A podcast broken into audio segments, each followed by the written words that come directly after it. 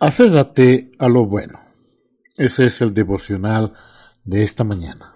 Familia, tengan todos ustedes muy buenos días. Dios los bendiga grandemente. Abrimos nuestras Biblias para escuchar la palabra del Señor. Vamos a ver un versículo en el que Pablo aconseja a los hermanos de Tesalónica que estuvieran atentos a las escrituras sobre las profecías que se declaraban en medio de ellos. Primera de Tesalonicenses, capítulo 5, versículo 21. Nos dice, examinadlo todo, detened lo bueno. Dios gracias por esta palabra por estos versículos, Señor, que nos van a, abrir el entendimiento, Señor, y sea tu Espíritu Santo quien nos ministre, nos enseñe esta mañana. Para ti sea la gloria y la honra. Amén. Póngalo todo a prueba, nos dice la BLS, pero quédense nada más con lo bueno. Wow, qué linda enseñanza. No seamos tan incautos de creer todo lo que se nos dice. Pónganlo todo a prueba, examinémoslo todo. Retengamos lo que es bueno. Quedémonos, dice, solo con lo que es bueno, con aquello que edifica, con aquello que realmente nos es útil en la vida. Amén. Veamos el contexto. Del 19 al 22 estamos a, se están haciendo una, una serie de declaraciones relacionadas con el Espíritu y sus dones. Lo que aparece en detalle en 1 Corintios del 12 al 14 está declarado acá de manera mucho más resumida. El Espíritu Santo es poderoso y es activo como fuego en la congregación. Los dones para el ministerio estaban siendo ejercitados, pero algunas personas, algunas personas estaban tratando de suprimirlos. No sabemos cómo, pero, pero es malo intentarlo. Amén.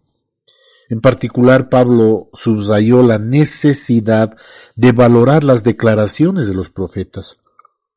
Posiblemente la iglesia había tenido una mala experiencia con ellos y en lugar de ejercitar discernimiento entre las verdades y falsas profecías, estaban limitando toda la actividad del Espíritu. La Iglesia debería más bien examinarlo todo, es decir, evaluar las declaraciones de los profetas se debería detener lo bueno y rechazar cualquier cosa que fuera incorrecta en las enseñanzas proféticas.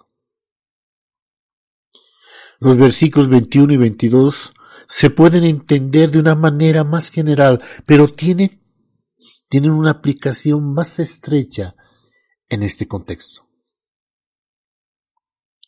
Amados, cuando hablamos de profecías estamos hablando de la palabra profetía, que viene de pro, que es delante, y femi, o pemi, que es hablar.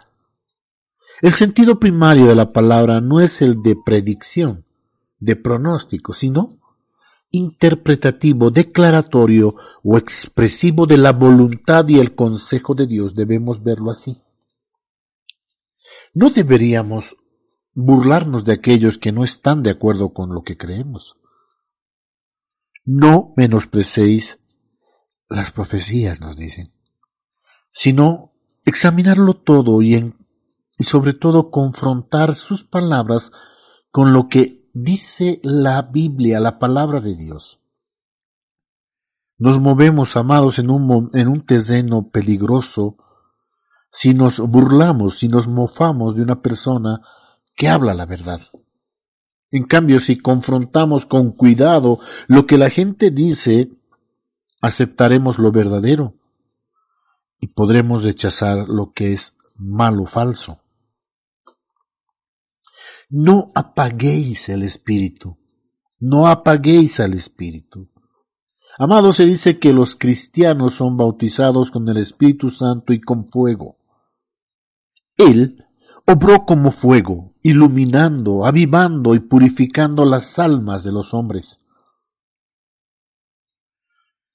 Como el fuego se apaga quitándole el combustible y se sofoca echándole agua o poniéndole mucha tierra encima, Así debemos tener cuidado de no apagar el Espíritu Santo consintiendo los efectos o los afectos y concupiscencias carnales, preocupándonos solo de las cosas terrenales.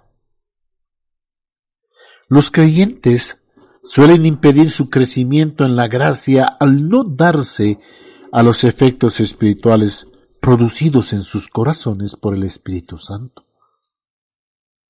Y por profecía entiéndase aquí la predicación de la palabra, la interpretación y la aplicación de las escrituras. No debemos despreciar la predicación aunque sea simple. Y no nos diga más de lo que sabíamos antes. Debemos escudriñar las escrituras.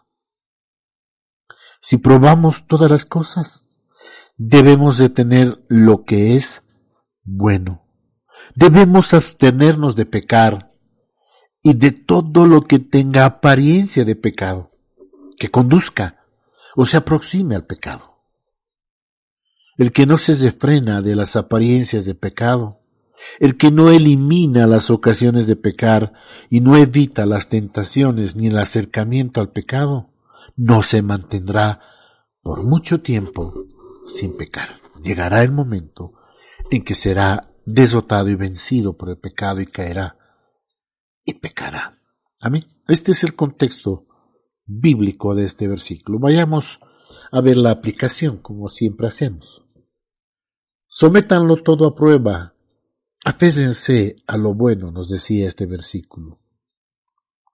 Pablo estaba aconsejando a los hermanos de Tesalónica que estuvieran atentos a las escrituras sobre las profecías que se declaraban en medio de ellos.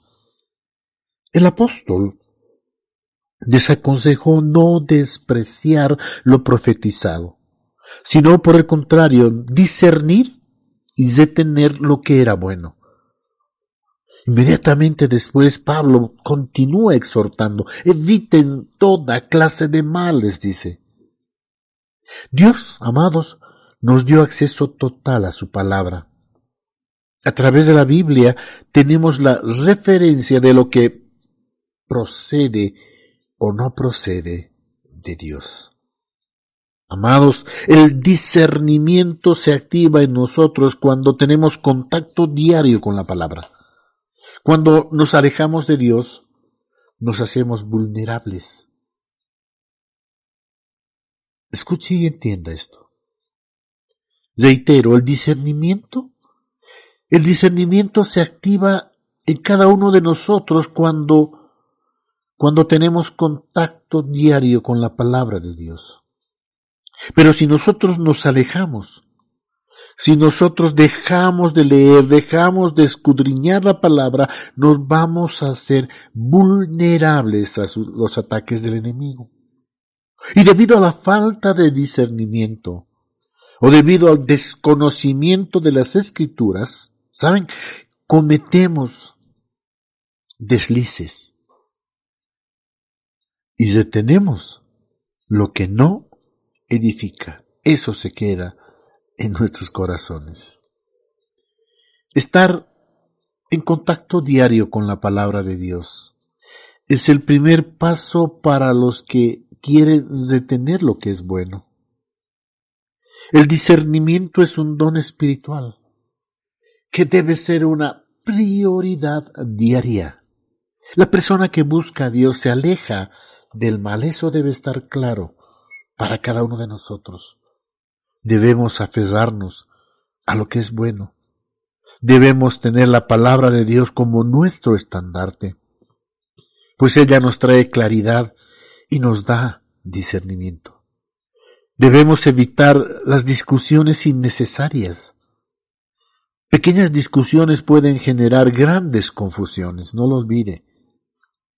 Busquemos edificar la vida de nuestros hermanos. Cuando nuestro objetivo es edificar la vida del prójimo y no juzgarlo, todo mejora.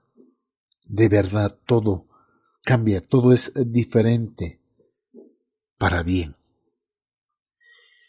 Oremos. Señor Padre amado, bendito Dios, quiero aprender más de tu palabra. Que tu palabra me, me guíe, me dé dirección, me dé discernimiento, Señor. Porque anhelo edificar la vida de mis hermanos con una palabra que sea inspirada por ti. Anhelo ser instrumento en tus manos. Anhelo poder entender, discernir lo que leo, lo que escucho. Enséñame, Señor, a retener lo que es bueno, a desechar lo que es malo, Señor. Que mi corazón solo quede lo bueno, Señor. Despojándonos todos, Señor, de, de sentimientos, pensamientos que son ajenos a tu voluntad, Padre. Bendito sea tu nombre, para ti sea la honra, para ti sea la gloria, Señor. En el nombre de Jesús. Amén, amén y amén. Amada familia, muy buenos días. Muchas gracias por la atención. Dios los bendiga grandemente y tengan pues un día espectacular. Un fin de semana que sea realmente de, de, de un de, de cogernos, de un meditar la palabra. No se olvide el domingo nuestra reunión, todos juntos por las redes sociales. Buenos días.